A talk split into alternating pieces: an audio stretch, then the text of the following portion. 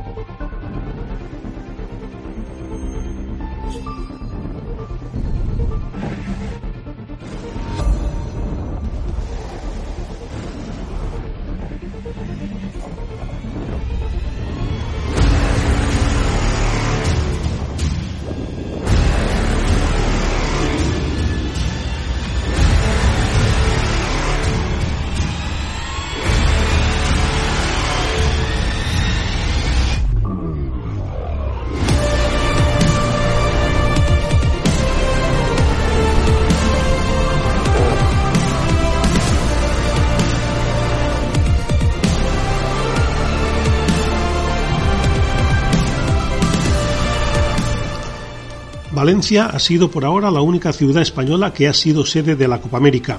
Fue en las ediciones celebradas en 2007 y 2010.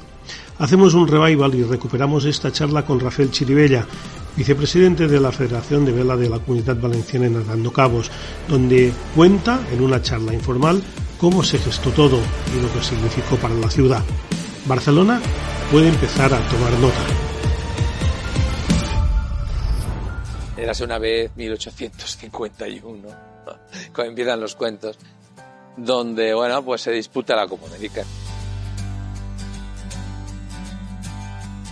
Dicen, oye, vamos a hacer la Copa América y bueno, vamos a hacer la Copa, no la Copa América, porque verdaderamente recibe el nombre de la goleta que la ganó, que fue la goleta americana. Entre americanos e ingleses se daba el tema.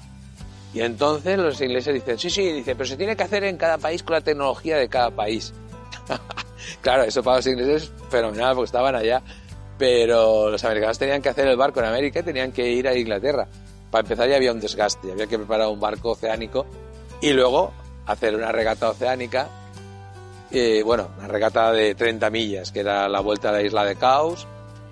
Y bueno, hacen la regata y claro, la gana la goleta del América. y a partir de ahí es la, la Copa del América. La navegación avanza y las cosas avanzan con la tecnología con y con las inversiones. Y ese es el aspecto positivo, yo creo que de la Copa América, aparte del deportivo. Lo que pasa es que el deportivo a la vela nos ha traído un problema.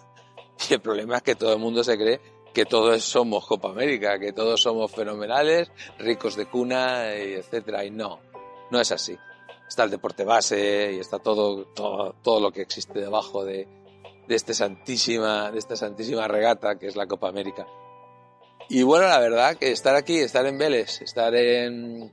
Esto te trae unos recuerdos pues increíbles.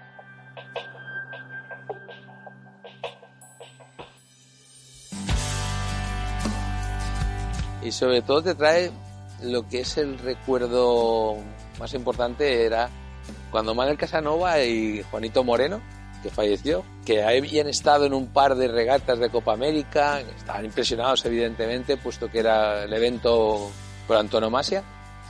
Y recuerdo que Manel me comentaba, dice, es que estábamos allá en, Los Ángeles, no sé dónde fue, un par de regatas antes. Dice, estábamos en la sala de prensa y estaba todo el mundo mirando las pantallas lo que se estaba proyectando a 900 millones y claro, y aparecía ya el Speed de España, en aquel momento, del año 92, del el Expo 92. Que bueno, la mejor publicidad que puede haber es esa. Pues así empieza, hasta que Nueva Zelanda, claro, gana un país como es Suiza, que no tienen mar. Manel y Juanito estuvieron muy hábiles y lo primero que hicieron fue mandarle a Bertarelli un, correo, él tenía que ofrecer y montar las normas del Deep and Give y le ofreció la posibilidad de que fuéramos su club, de que el Club Náutico de Valencia fuera el club que recibía a todos y donde se iba a organizar. Y bueno, y a los cuatro días o cinco días, caramba, se ponen en contacto con el club. Se ponen en contacto con el club, comentan la posibilidad de que si puede venir un técnico, tal, que qué régimen de vientos tenemos, qué tal, qué cual. Bueno, eh, ya todo el mundo nervioso, evidentemente, todo el mundo nervioso y para allá que se vienen. Y yo recuerdo que eh, Manuel Casanova decía, hay que alquilar un helicóptero para que sobrevuele el campo, la ciudad, el tal. Nos jugamos mucho aquí y evidentemente nos jugábamos muchísimo. Y nada, sobrevolaron el puerto, el campo norte y ya pues mandaron eh, tomar todas las referencias. Pusieron en marcha Nacho Braque, por ejemplo, era uno, yo recuerdo, y, y varios, varios socios del club, que con una neumática salían diariamente por la mañana y por la tarde, por la mañana y por la tarde. Estaba entre varias sedes, mejoramos hostelería, mejoramos hoteles, y bueno, por fin tuvimos la Copa América. El día, el día que sale, el día que sale Valencia como ciudad que iba a tener la Copa América, recibimos todos con una alegría impresionante porque de verdad ya se sabía la dimensión de lo que era una Copa América. Puso a Valencia en el mapa. O sea, no a nivel náutico. Es que la cantidad de millones y millones de televidentes que vieron, que ven cada año todas las Copas Américas, pues esto es importantísimo. Y al final, claro, Valencia está referenciada como un icono de la vela primer equipo que aterriza es el Prada. Yo lo recuerdo con mucho cariño. Yo estaba entrenador de Optimis y, y con los chiquillos les decía, bueno, ha venido el Prada, ha venido el Prada, ha venido el Prada. Bueno, vamos a Copa América, hablábamos estas cosas, flipaban. Bueno, era como, como hablar del, del Nova más. Y entonces el Prada, recuerdo que estaba atracado donde hoy actualmente está la base de regatas del Real Club de Valencia, que eso fue la base del Prada, estaba atracado fuera. Los llevé con la Zodiac a tocar el Prada.